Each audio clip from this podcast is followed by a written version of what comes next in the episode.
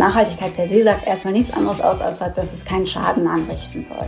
Also dass wir tatsächlich für unsere jetzigen Generationen, die hier auf der Erde sind, als auch die zukünftigen natürlich das so hinbekommen sollen, dass für alle ein gutes Leben möglich ist und dass kein Schaden angerichtet wird. Das ist quasi der Nullpunkt. Und dann kommt von der Nachhaltigkeit auf der rechten Seite der Punkt restaurativ, also Schaden wieder zu reparieren. Und dann kommt als ganz rechter Punkt die Regeneration. Und das heißt einfach Öko- und Sozialsysteme wieder zu regenerieren, also die lebenden Systeme zu schätzen, ganzheitlich zu denken, zirkulär zu denken, systemisch zu denken, wirkliche generationelle Ziele zu haben und ein Mindset der Fülle, der Kollaboration, der Inclusion.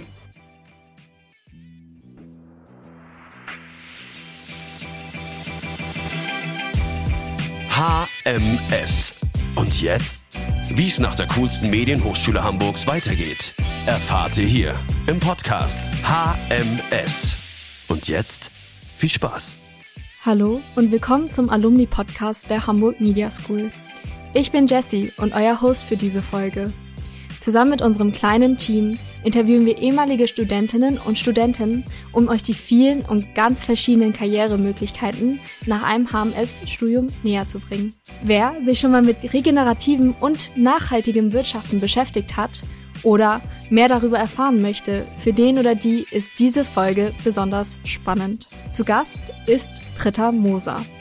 Britta arbeitet als selbstständige Beraterin für nachhaltig regenerative Unternehmenstransformation. In dieser Folge erfahrt ihr nicht nur, was das genau bedeutet, sondern auch welche Herausforderungen Unternehmen in diesem Bereich bewältigen müssen. Britta hat 2007 ihren MBA-Abschluss an der HMS gemacht. Für mich war es sehr interessant zu erfahren, wie sie auf ihre Studienzeit zurückblickt und wie sich ihr Verständnis von Erfolg seitdem verändert hat. Zudem haben wir uns über ein anderes Herzensprojekt unterhalten, mit dem sich Britta seit einigen Jahren beschäftigt. Es geht nämlich um Introversion und wie sich insbesondere Frauen nicht anpassen sollen, sondern ihre Introversion als Potenzial für sich nutzen können. Viel Spaß beim Zuhören. Hallo Britta, vielen Dank, dass du dir heute die Zeit genommen hast. Hallo liebe Jessie und danke für die Einladung. Ich freue mich sehr, hier zu sein und mit dir zu sprechen. Ich bin sehr gespannt. Ja, Britta, als ich deinen Beruf gelesen hatte, dachte ich, wow, das klingt wirklich spannend. Du arbeitest nämlich als selbstständige Beraterin für nachhaltige Transformation. Was kann ich mir denn darunter vorstellen? Was kannst du dir darunter vorstellen? Ja, grundsätzlich erstmal mache ich das, glaube ich, seit sieben oder acht Jahren bin ich selbstständig als Transformationsberaterin und vor allen Dingen als Begleiterin für Unternehmen auf ihrem Weg in die Nachhaltigkeit. Und letztlich heißt es einfach, ich unterstütze halt die Organisation dabei erstmal, indem ich Orientierung im Rahmen unternehmerischer Nachhaltigkeit und Prozesssicherheit vermittle. Das sind, glaube ich, so die großen Themen momentan. Aber auch helfe halt einen frischen, systemischen Blick auf das große Ganze, als auch die eigene Organisation letztlich zu haben, ja. Und eine Kultur der Nachhaltigkeit oder noch, noch besser gesagt eine Kultur der Regeneration zu entwickeln. Und ähm, ja, und ich unterstütze sie tatsächlich bei den wesentlichen dabei die wesentlichen Auswirkungen ihrer Geschäftstätigkeit zu erkennen. Ja? Also was, was machen wir und was, was für Konsequenzen hat das, sowohl auf Gesellschaft als auch auf dem Planeten, im positiven wie auch im negativen Sinne. Ja? Und dabei auch die eigenen neuen Potenziale vielleicht zu entdecken und vor allem die nächsten Schritte zu gehen. Also es viel tatsächlich auch an strukturellen Dingen, aber auch an Potenzialarbeit etc. Und es ist so eine Mischung aus Strategie und Organisationsentwicklung, also wirklich das integrative Denken an der Stelle. Und es macht wahnsinnig viel Spaß. Es ist auch wahnsinnig viel zu tun, ehrlich gesagt, wie du dir denken kannst. Sind denn deine Kunden, Kundinnen immer bereit, diesen ähm, Change, würde ich mal sagen, anzunehmen? Oder ist aus deiner Erfahrung gesprochen, was war denn so am schwierigsten, deinen Kunden an diesem neuen Denken zu vermitteln? Ähm, es ist teilweise noch schwierig. Also ich glaube, da haben wir einfach eine große Spanne, eine relativ große Spreizung. Also ich glaube, die Awareness ist mittlerweile bei fast allen da, obwohl es auch immer noch Ausreißer gibt. Das ist überrascht manchmal so ein bisschen, aber ähm, Unternehmen haben natürlich verschiedene Fronten, an denen sie aktiv sind. Und ähm, viele der großen Unternehmen sind gefühlt schon relativ weit. Da kann man halt mal ein bisschen so ein Fragezeichen hintersetzen, wie nachhaltig äh, bzw. regenerativ ist das Ganze wirklich. Ähm, da muss man dann tiefer reinschauen, aber ich habe das häufig genug noch, dass ich da sitze und ähm, erstmal erläutern muss, worum geht es mir, was bedeutet Nachhaltigkeit, welches Nachhaltigkeitsverständnis habt ihr eigentlich, ja? Ähm, was macht ihr vielleicht schon, von dem ihr gar nicht wisst, dass es nachhaltig ist? Also ganz viele kleine und mittlere Unternehmen sind da eigentlich schon erstmal gut aufgestellt und machen schon ganz viele Sachen. Trotzdem ist das immer noch so ein Thema, was halt ähm, Tja, vor allen Dingen getrieben wird, das ist mein persönlicher Eindruck, natürlich durch die Regulatorik. Also im, in der EU als auch global, als auch national sind natürlich einige Dinge gerade unterwegs an Initiativen, die natürlich Unternehmen dazu veranlassen, jetzt aktiv zu werden. CSRD, EU-Taxonomie etc., das sind diese typischen Stichworte. Und auch die auf Verbraucherinnenseite ist es ganz klar so, dass natürlich die ähm, Gesellschaft zunehmend fordert, dass sich was verändert. Ähm, nichtsdestotrotz, also du hast halt teilweise Unternehmen, die weit sind an dort, die noch nicht mal wissen, was die Sustainable Development Goals sind, also die SDGs. Und ähm, man muss sich quasi mit jedem Pitch komplett neu auf das Gegenüber einstellen, aber das macht auch Spaß, ehrlich gesagt, ja. Und trotzdem ist da noch viel Arbeit zu leisten. Im Vergleich vor fünf, fünf Jahren ist das allerdings mittlerweile schon vieles selbsterklärend und das ist, das ist ganz toll. Also würdest du auch sagen, dass deine Kunden ähm, branchenübergreifend sind und halt auch total verschieden in der Unternehmensgröße oder ähm, hast du dich da auf eine Unternehmensgröße spezialisiert? Ähm, tatsächlich ist es ganz unterschiedlich. Also ähm, ich komme ja, wie wir beide wissen, erst im Medienbereich, ähm, habe aber immer erst, also bin jetzt nicht so branchenspezifisch mehr tatsächlich unterwegs und habe halt immer eher so das Thematische im Hinterkopf gehabt, also eher als Branchen tatsächlich. Und bin mittlerweile vor allen Dingen im Dienstleistungsbranchen unterwegs, also da bist du auch schnell bei Finanzbranchen, Versicherungsbranchen, aber halt auch natürlich immer noch Medienbranche oder IT etc. Ähm, oder selbst Unternehmensberatungen teilweise, bei denen ich dann unterwegs bin. Und das ist halt das Spannende und das ist für mich auch das, was es irgendwie wertig macht. Aber trotzdem bin ich auch manchmal im produzierenden Gewerbe unterwegs, muss dann aber auch ganz klar einräumen, pass auf, das ist jetzt, da kenne ich meine Systemgrenzen ganz gut. Ihr kennt eure Produkte und die Produktionsprozesse deutlich besser als ich. Aber ich kann, glaube ich, ein paar gute Fragen stellen, ein paar gute Zusammenhänge herstellen. Und ähm, tatsächlich von der Unternehmensgröße, von klein bis größer. Also ähm, und so ändern sich tatsächlich auch die Projekte. Ja? Ähm, Im kleinen, also ein kleines Medienunternehmen oder eine kleine Marke, da muss man viel mehr hands-on reingehen, was mir großen Spaß macht und viel mehr die Fäden zusammenhalten und ähm, proaktiv das Ganze einleiten. Im Vergleich zu einem großen Versicherer, der, was weiß ich, ähm, mehrere tausend Mitarbeiter hat und ein ganz anderes Umsatzpotenzial und ganz andere Strukturen und ganz andere Breite. Da geht man dann halt eher in die Kulturbereiche mit rein oder in die Strategiekommission und ähm, versucht da seine Perspektiven reinzugeben oder Themen aufzuarbeiten. Ja, super spannend. Auf deiner Webseite habe ich noch folgenden Claim gefunden, halt zu diesen Stichwörtern regenerative Wirtschaft und nachhaltige Transformation. Mhm dieses Zitat, want to make your business future-proof, make it sustainable, was wiederum bedeutet, dass es just und regenerative ähm, sein soll. Kannst du das ein bisschen erklären und vielleicht auch erzählen, wie du zu dieser Erkenntnis gekommen bist? Also ähm, grundsätzlich ist es, glaube ich, so, dass sich in der Wirtschaft jetzt die Transformation hat sich einfach losgetreten. Das ist auch nicht aufzuhalten. Das ist super.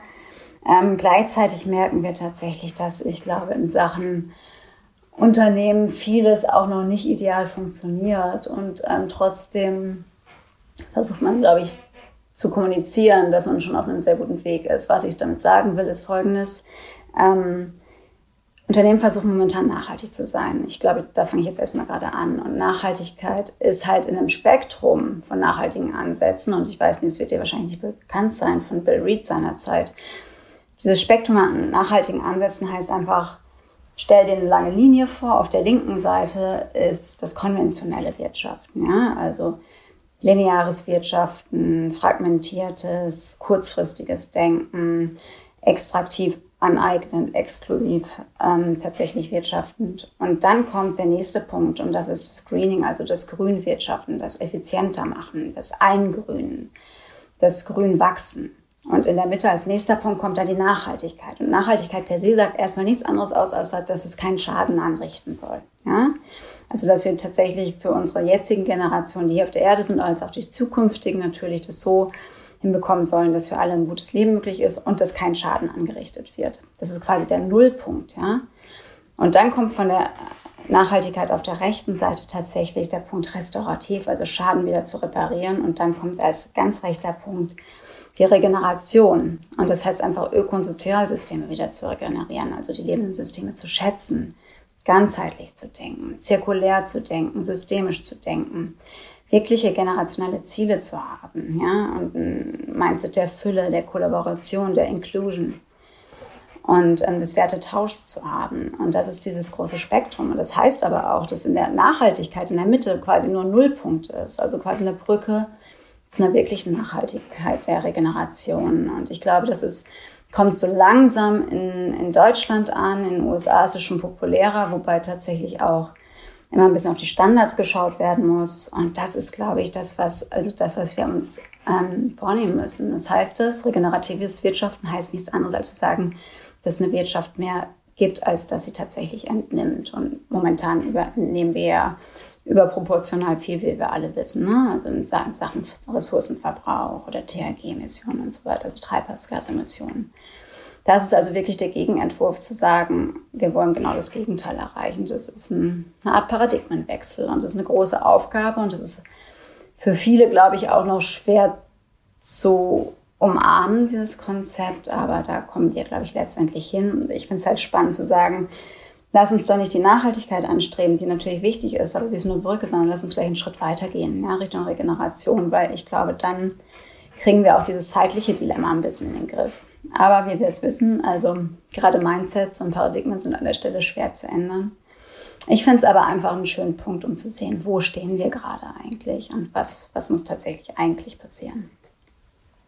Wie hast du denn diesen sehr wichtigen Themenschwerpunkt äh, für dich persönlich entdeckt? Gab es irgendwie irgendein Ereignis oder ein, ein, ja, eine Nachricht, wo du dann dachtest, okay, ich muss mich jetzt viel mehr mit Nachhaltigkeit, Regeneration beschäftigen? Hm.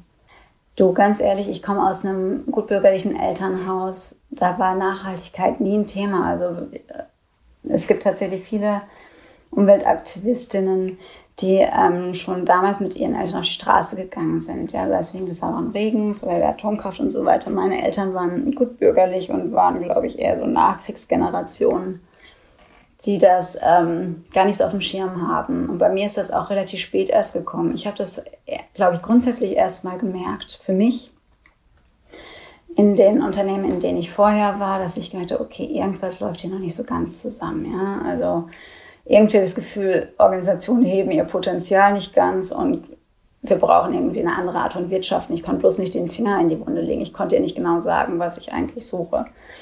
Und ähm, ich bin dann seinerzeit ja auch aus der Medienbranche rausgegangen, ähm, aus diversen Gründen und habe, es wird damals noch möglich, das würde man heute wahrscheinlich auch nicht machen, mit meinem Partner eine Reise gemacht. Ähm, relativ low key, aber trotzdem gereist und naja, und da habe ich halt viele andere Konzepte und Perspektiven kennengelernt. Ja.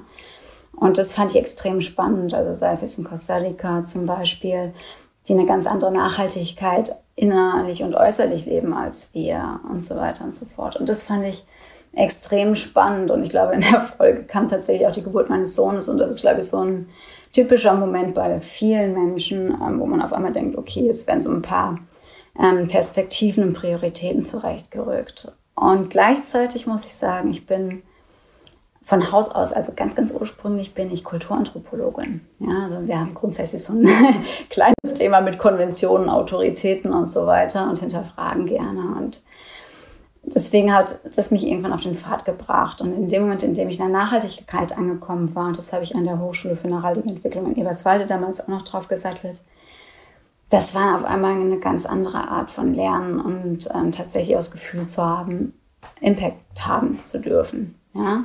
Ähm, das hat einfach Spaß gemacht. Und da bin ich jetzt unterwegs und freue mich sehr, dass es möglich ist. Und naja, noch vielleicht ganz kurz angebracht. Ähm, es ist halt immer so ein Austarieren zwischen extrem motiviert sein und dann auch viel Frustration aushalten, wie du dir denken kannst. Da, da muss man ein bisschen resilient werden mit der Zeit. Ja.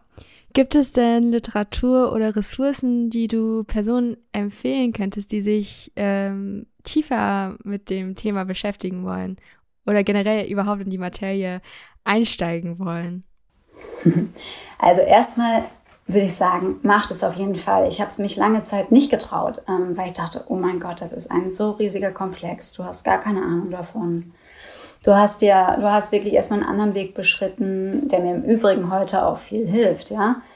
Ähm, erstmal keine Angst davor zu haben. Da ist natürlich eine Informationsfülle da, die ist riesig. Wir reden hier über Wissenschaften, die extrem lange da sind, extrem fundiert mittlerweile sind, extrem breit sind. Ähm, sich davon nicht abschrecken zu lassen und ähm, einfach zu schauen, okay, welche Ansatzpunkte interessieren mich? Ist eine Digitalisierung ja ähnlich, ähm, dass du schaust, okay, welches Gewerk, welche Richtung passt zu mir, wo möchte ich rein? Möchte ich eher in das kulturelle Element, möchte ich in das ökologische Element, in die soziale Dimension etc. pp. Und ich glaube, ähm, Einstiegsbücher, ich meine, wir hatten, glaube ich, nie zu viel Literatur wie heute dazu natürlich. Und ähm, wenn man irgendwo ansetzen wollte, hm, es gibt tatsächlich, ich meine, Maya Göpel wird immer zuvorderst genannt, aber ihr neuestes Buch ist tatsächlich spannend, weil es, glaube ich, so einen Grundstein legt für das Systemdenken und das systemische Denken, weil das, glaube ich, einfach grundsätzlich ist für alles. Wenn man einmal systemisch denkt, kann man diese Brille gar nicht mehr absetzen. Ja? Und sie fasst das hervorragend zusammen und auch tatsächlich Dinge, die ich mir über Jahre relativ mühsam angeeignet habe, ähm, fasst sie hervorragend zusammen. Also wäre das schon mal ein guter Punkt. Das nächste wäre ähm, sicherlich, sich mal so eine Art Überblickswerk zu schaffen, wie, oh Gott, ich glaube, das heißt von Ibisch, der Mensch im Ökosystem oder so. Uh, müsste ich nochmal nachschauen. Ähm, kann ich auch nachliefern. Aber da gibt es wirklich eine Bandbreite, ja, also wirklich an sehr guten Büchern. Und wer sich ein bisschen challengen will, tatsächlich so, sollte vielleicht auch ein paar Dinge lesen Richtung. Ähm, Ulrike Herrmann hat ein neues Buch gerade rausgebracht. Das ist, glaube ich, überall in der Presse und in den Spiegel-Bestsellerlisten zum Kapitalismus. Ähm, und das finde ich insofern ganz spannend, weil es wohl erkennt, pass auf, der Kapitalismus ist was, was uns Wohlstand gebracht hat, tatsächlich vielen Leute Verbesserungen gebracht hat, aber halt als System so momentan nicht mehr funktioniert. Was können andere Ansätze sein und was muss eigentlich getan werden? Auch da kann man viel hinterfragen, aber um den Geist zu bewegen, ist das, glaube ich, nicht verkehrt. Super spannend. Also ich merke, du brennst richtig für das Thema auch. du, ich glaube, das kann man gar nicht, kann man gar nicht anders machen. Ich glaube, jeder, der im Nachhaltigkeitsbereich unterwegs ist und schon seit längerer Zeit und vor allen Dingen äh, mit der also ich glaube, so zwei Stichworte sind da wichtig, Haltung und Ambition. Also ich glaube, wenn das gegeben ist, kannst du gar nicht anders. Und dann geht es halt einfach darum, dass du ähm, in Kontakt gehst und sagst, okay, ich hole euch ab, wo ihr gerade steht und gemeinsam arbeiten wir daran. Und ich glaube, dieses gemeinsame Arbeiten ist ganz spannend. Und übrigens, ähm, Jessie, ich hoffe, ich quietsche nicht zu sehr rum, mein Stuhl quietscht ab und zu, ähm, aber ich hoffe, meine Stimme ist stärker an der Zeit. Ähm, also ich höre deinen Stuhl. Ja, sehr gut. Ich hoffe, die ZuhörerInnen auch nicht. Fein. Dann kann ich hier nämlich ein bisschen ja. nicht bewegen. Sehr gut. Ähm, vielleicht ein bisschen weg vom thematischen, also inhaltlichen Schwerpunkt, mehr zum deiner Arbeitsorganisation. Mhm. War das denn für dich ein selbstverständlicher Schritt, in die Selbstständigkeit zu gehen?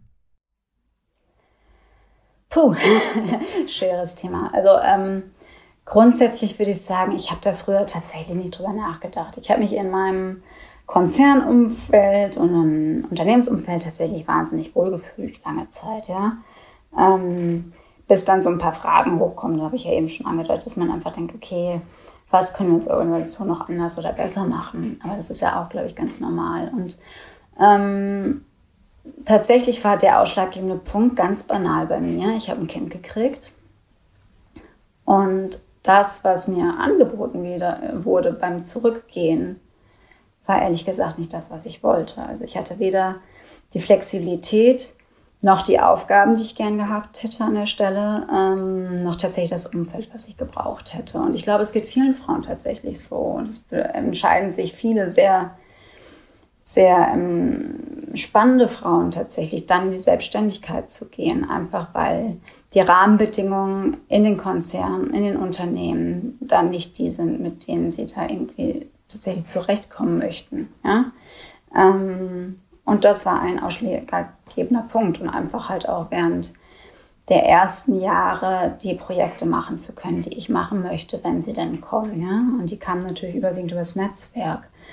Ähm, und zwar zu den Konditionen, die ich haben wollte. Das heißt vor allen Dingen in erster Linie erstmal zeitlich und auch von einer angemessenen Bezahlung her. Ähm, ja, das war für mich ausschlaggebend. Und tatsächlich ist es bei mir mittlerweile so, ähm, dass ich mir manchmal auch, vor allem post-Corona, wobei Corona ist sicherlich noch nicht vorbei, ähm, dass ich mir manchmal wünsche, auch wieder in einem Unternehmen wirksam sein zu können. Ja? Weil trotzdem als Berater hast du natürlich, überwindest du nie so die letzte Hürde. Ja, also du bist, du kannst zwar Dinge reingeben, Impulse reingeben, Leute begleiten und das mache ich wahnsinnig gerne. Aber selbst in Verantwortung zu gehen und auch Dinge durchzukämpfen, durchzudrücken, beziehungsweise tatsächlich Unternehmen oder Produkte zu formen, das fehlt mir manchmal schon, muss ich ehrlich sagen. Ja? Und deswegen denke ich immer mal wieder drüber nach, vielleicht machst du es ja doch. Und ähm, das ist, glaube ich, das Charmante einfach an unseren Biografien heutzutage. Wir müssen das nicht mehr so stringent haben. Wer weiß, was ich in fünf Jahren mache, wer weiß, was ich in zehn Jahren mache. Ja, darauf habe ich jetzt keine Antwort. Das finde ich aber auch genau richtig so.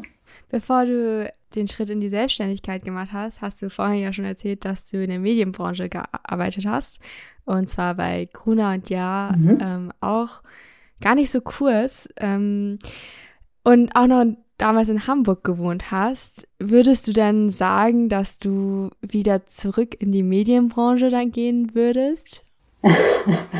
Äh, ich glaube, die Welt hat sich ein bisschen weitergedreht tatsächlich. Vielleicht bin ich da nicht mehr up to date. Nein. Ähm, Scherz beiseite, äh, ich habe tatsächlich jetzt nicht branchenspezifisch dran gedacht, muss ich ganz ehrlich sagen. Ähm, nö, könnte ich jetzt, also das wäre jetzt, glaube ich, nicht so mein Hauptziel zu sagen, hm, es muss auf jeden Fall Medienbranche sein. Ich glaube, für mich muss es ein Unternehmen sein, was tatsächlich das Commitment und den Willen hat, ein paar Dinge zu verändern, ähm, beziehungsweise die Offenheit, ja, die Leute da auch agieren zu lassen. Ähm, trotzdem, Hamburg vermisse ich sehr. Ich vermisse vor allen Dingen auch die Menschen in Hamburg, mit denen ich da anfangs eng gearbeitet habe, aber vor allen Dingen auch die Freunde und Menschen natürlich. Ähm, und ich meine, weiß es selbst bei Gruner hat sich viel getan. Von daher ist wahrscheinlich Köln jetzt gerade der Platz, wo man die Gruner und Jahr Leute im Zweifel eher trifft. Ähm, ja, also da bin ich gespannt.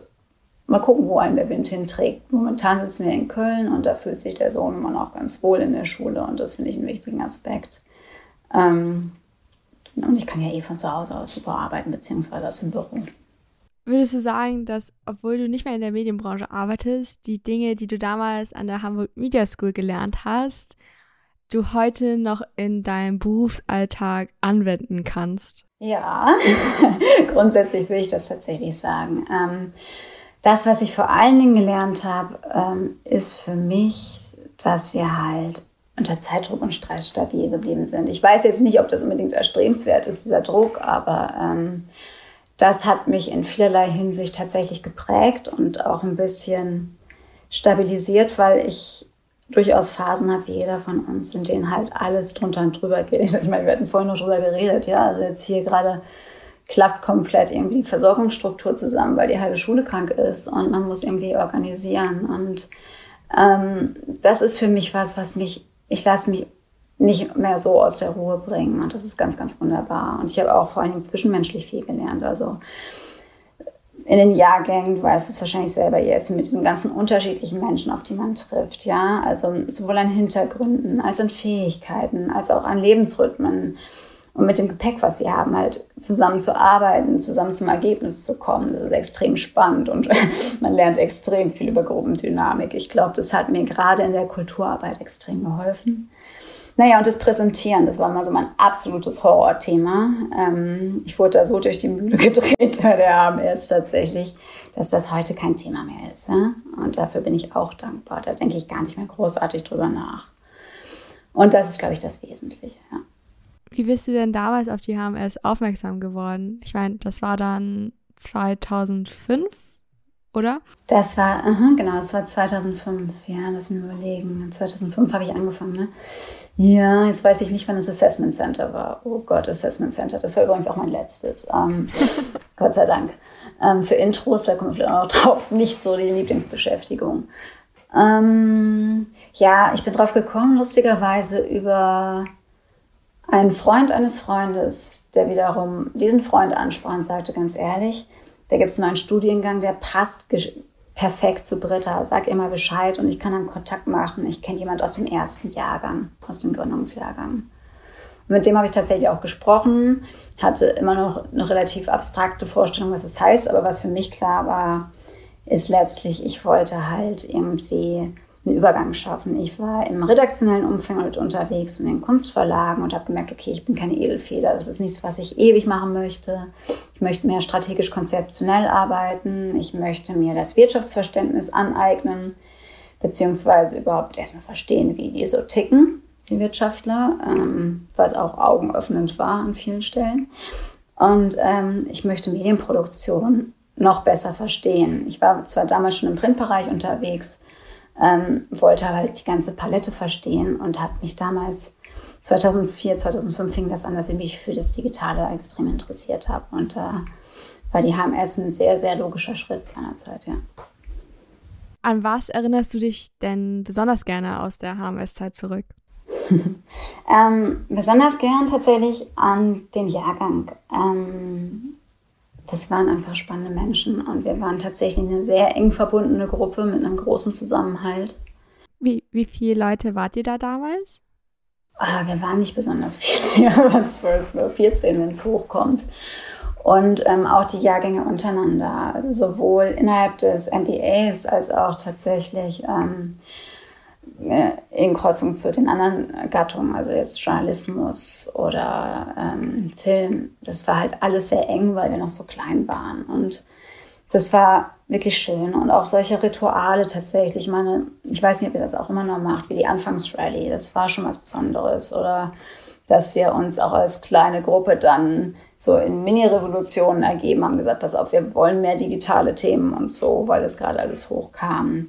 Und gleichzeitig, woran ich mich vor allen Dingen erinnere, ist die Hilfsbereitschaft untereinander. Ja? Also da war, also erstmal nachdem man sich zurechtgeruckelt hatte und auch die ganzen Ambitionen irgendwie zurechtgelegt hatte, fing man dann halt an, in die Fürsorge füreinander zu gehen. Ja? Also einfach unter dem Druck und dem Stress, der natürlich in diesen zwei Jahren da ist, dass man sich füreinander interessiert hat, umeinander gekümmert hat. Also wir haben viel zu Hause füreinander gekocht in der spärlichen Freizeit, die wir hatten. Oder ja, was ich auch toll fand, so Momente wie so ein Dreh, ja, so eine Filmproduktion. Da haben wir tatsächlich in meiner Gruppe damals Ditsche quasi nachgedreht in der Imbissbude am Eppendorfer Weg, ja. Und ich weiß nicht, ob das noch jemand kennt, aber es war so eine Improvisations-Comedy-Sendung mit ähm, Olli Dittrich im Bademantel. Und es war hilarious. Wir hatten so einen Spaß, ja. Und ich glaube, Lachen generell war in unserer Gruppe großartig. Und es war so unser Allheilmittel und unser sozialer Kit. Hast du denn Tipps, die du aktuellen oder auch angehenden Studierenden ähm, mitgeben möchtest? Das ist genau, Jessie, für das Leben oder für die HMS? ähm, äh, für, die, für die HMS erstmal. okay, sonst hätte ich gesagt, wie viel Zeit hast du, weil da brauchen wir ein bisschen länger. Ähm, für die HMS, ähm, ja, äh, lasst euch drauf ein. Lasst euch nicht unterbekommen. Ich weiß jetzt nicht, wie es mittlerweile ist, das zu studieren. Jessie, das weißt du mittlerweile besser. Ähm, nehmt mit, was ihr könnt. Seid offen, hinterfragt solche Dinge. Ähm, und kümmert euch um euch, um, um euch selbst tatsächlich im Sinne von Fürsorge, Care, ja, ganz, ganz wesentlich. Und ich glaube, wenn ihr den Übergang macht in den Berufsalltag, ähm, unterschätzt nicht, wie viel ihr wert seid. Und ähm, gerade für Frauen, ähm, verkauft euch nicht unter Wert. Ähm, und fordert die Dinge für euch ein und gleichzeitig ähm, müsst ihr euch vielleicht auch nicht in dieses Korsett ergeben, was die letzten Jahrzehnte Wirtschaft geprägt hat für Frauen, sondern es gibt sicherlich auch neue Wege und die kann man sich, glaube ich, selbst definieren. Es braucht immer noch ein bisschen mehr als nur eine Person, aber da arbeiten mittlerweile viele dran und ähm, ja, und wie gesagt, wahnsinnig viel Mitgefühl mit sich selbst, glaube ich, dass man das hinbekommt. Das ist, glaube ich, nicht verkehrt. Gibt es denn Herzensprojekte, die du zukünftig realisieren möchtest oder Themen, die dir besonders wichtig sind, die du in der Zukunft stärker angehen möchtest? Zum Beispiel habe ich gesehen, ähm, dass noch ein weiteres, dass du noch ein weiteres Projekt ins Leben gerufen hast mit dem Namen Introversiert. Ist das etwas, was du weiterverfolgen möchtest? Hm. Also ähm, das ist tatsächlich eher so ein, tatsächlich ein Herzensthema, was so ein bisschen nebenher läuft. Ich habe, hm, das ist tatsächlich jetzt kein Zukunftsthema im eigentlichen Sinne. Das ist für mich ein Übergangsthema. Das war zum einen Thema für mich persönlich, was ich mir erarbeiten musste in Rückschau, weil ich gemerkt habe, irgendwie hast du diese, diese Wesensart und die kommt überall so semi-gut an, beziehungsweise wird, gleich in Schubladen gesteckt. Und die hatte ich auch viel Energie und Kraft gekostet in der Vergangenheit, das zu überwinden. Ähm, erstmal für mich dann einen Frieden zu machen, dass es so ist. Was also ich ehrlich gesagt in Rückschau albern anhört, weil ähm, ich mit nichts Frieden machen muss. Das ist ehrlich gesagt ein ganz normales Ding. Und ich bin jeder, der introversiert ist, ist toll, so wie er ist. Man muss bloß, glaube ich, verstehen, was dahinter steht und was tatsächlich die Hürden gesellschaftlicher und kultureller Natur sind. Ähm, und da habe ich dieses Projekt einfach aufgemacht, weil ich 2016, 17, 18, ich weiß es gar nicht mehr genau, bei der Her Career seiner Zeit einen Impuls dazu gegeben habe.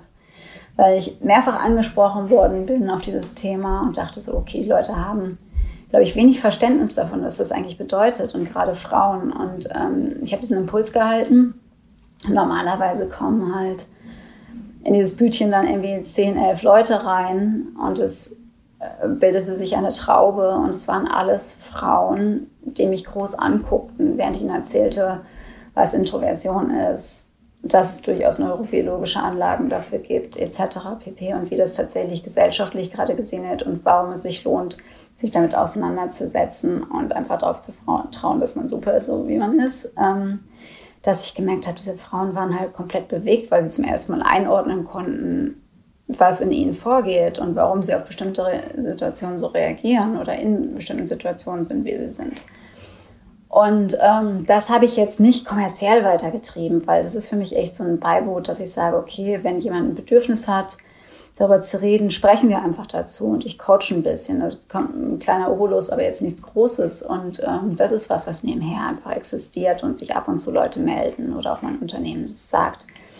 Ähm, lass uns mal sprechen. Aber das Thema hat ja insgesamt jetzt in den letzten Jahren viel, viel mehr Aufmerksamkeit bekommen und viel mehr Zuspruch. Also es gibt so viele Expertinnen mittlerweile und das sind, glaube ich, ist ein Thema, was in Unternehmen ankommt und auch neue Narrative zum Beispiel hat ein super Stück dazu gemacht, etc. Also da passiert ja Gott sei Dank was.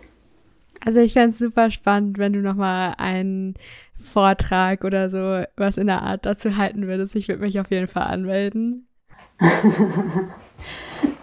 sehr, sehr gern. Jessie, gehörst du auch dahin oder weißt oder kannst du da nicht verorten, wo du hingehörst? Das ist ja, es ist ja auch, auch das ist ein Spektrum. Also offensichtlich ist meine Arbeit die Arbeit mit Spektren, wer weiß es an der Stelle ähm, zwischen introvertiert und extravertiert. In der Mitte bist du als ambivertierte oder ambivertierte Person, die quasi hybrid unterwegs ist. Ne? Ja. Ähm, ist aber ein spannendes Thema, weil da, glaube ich, viele Faktoren zusammenkommen. Und es ist ähnlich kontextualisiert wie Nachhaltigkeit, wie Kulturarbeit, wie Strategiearbeit. Und das ist halt das, was mir Spaß macht. Ja? Also ich glaube, das in Bezug setzen, Sense-Making und halt einfach neue Perspektiven wahrnehmen und gemeinsam schauen, okay, wie kommen wir mit all dem, was wir im Gepäck haben, einfach vorwärts. Würdest du für dich auch den Begriff Erfolg so definieren? Halt etwas machen, was einem Spaß macht, was einen irgendwie weiterbringt, ähm, was sinnstiftend ist? Oder wie würdest du für dich Erfolg definieren? Ach, es ist lustig, dass du das ansprichst, weil das bewegt mich immer. Und die Frage stelle ich tatsächlich auch relativ häufig, dass wir, glaube ich, Erfolg neu definieren müssen. Und da bin ich sicherlich nicht die Einzige. Ähm, für mich persönlich hat sich Erfolg definitiv, also von der Definition her, stark verändert. Ähm, früher war Erfolg für mich vor allen Dingen, meinen Karriereweg zu beschreiten. Ich hatte einen ganz klaren Plan. Der ist ganz anders eingetroffen, als ich gedacht hätte tatsächlich. Ähm, und in einer bestimmten Welt zu arbeiten. Und es war die Medienwelt, Hochglanz, gleichzeitig vierte Macht im Starter und so weiter und so fort. Die Realität ist dann meistens doch eine andere. Ähm, für mich ist Erfolg tatsächlich zu schauen, okay, schaffst du es, mit dir im Einklang zu sein? Schaffst du Dinge zu machen, die dir wichtig sind?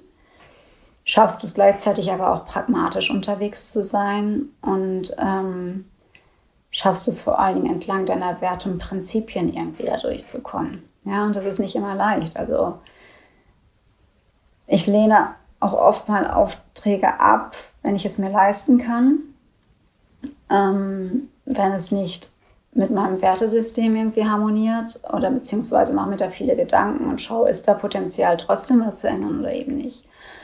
Und ich glaube, da muss jeder für sich so ein bisschen seine Mental Map entwickeln, was für ihn da wichtig ist und nicht und wie er, ob es sich auch umsetzen lässt. Ja, also das meinte ich vorhin mit dem Thema Regeneration. Extrem spannendes Thema. Ich bin überzeugt, wir müssen da hinkommen.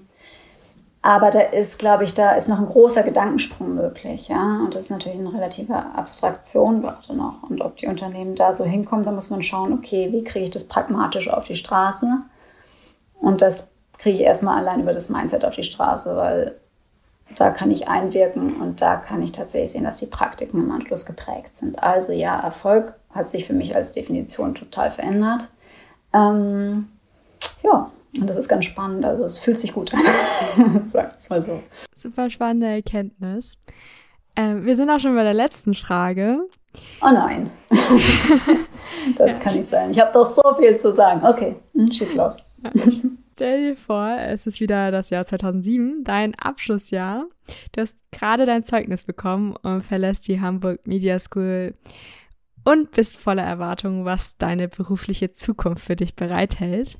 Welchen Ratschlag würdest du aus heutiger Sicht deinem damaligen Ich mitgeben? Machst es mir ja nicht leicht, ne? Ähm, da, bei sowas ist die Gefahr groß, über den anderen Fragen auch, dass ich anfange zu monologisieren. ähm, ja, kein Problem. ähm, was gebe ich mit? Also, ich denke ja mal ganz gerne in Ebenen. Ähm, gut, jetzt muss ich mich gerade für die Ebene entscheiden, nämlich System, Unternehmen und Individuum oder nehme ich beruflich Mensch und Frau? Ähm, ich glaube, letzteres ist persönlicher. Ähm, beruflich, was würde ich mitgeben? Grenzen setzen.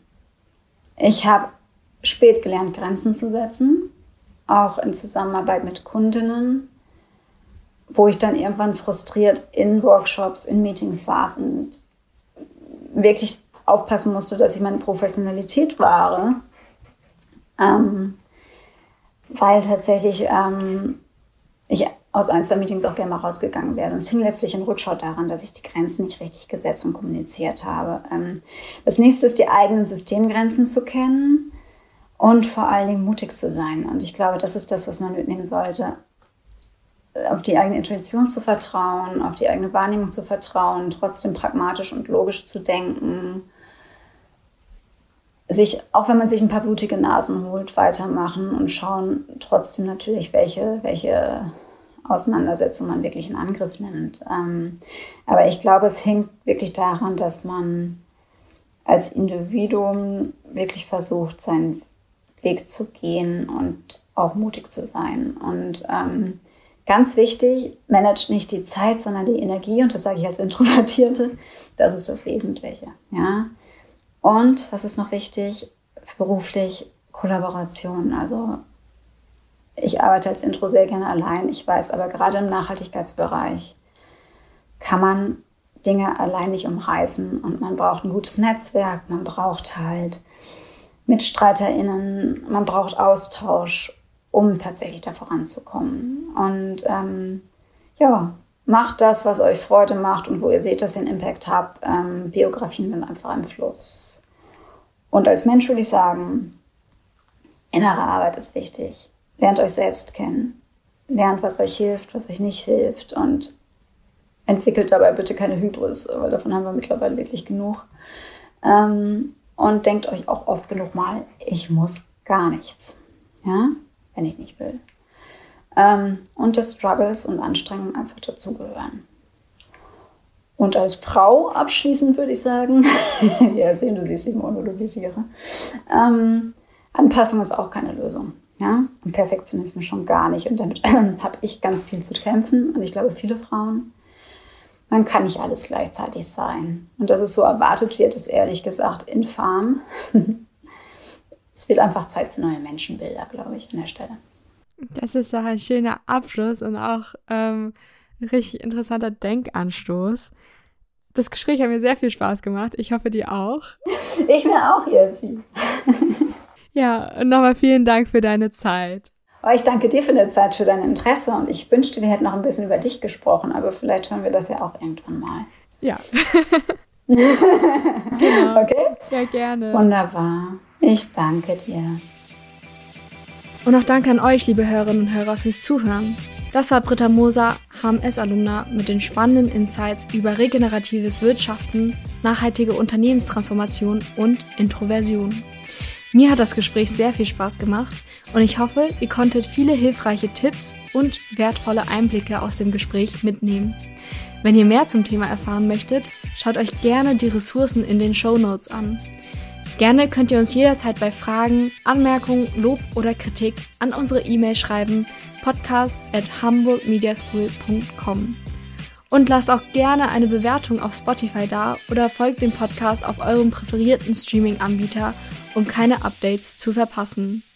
Ich bin Jessie und bis zur nächsten Folge des HMS Alumni Podcast.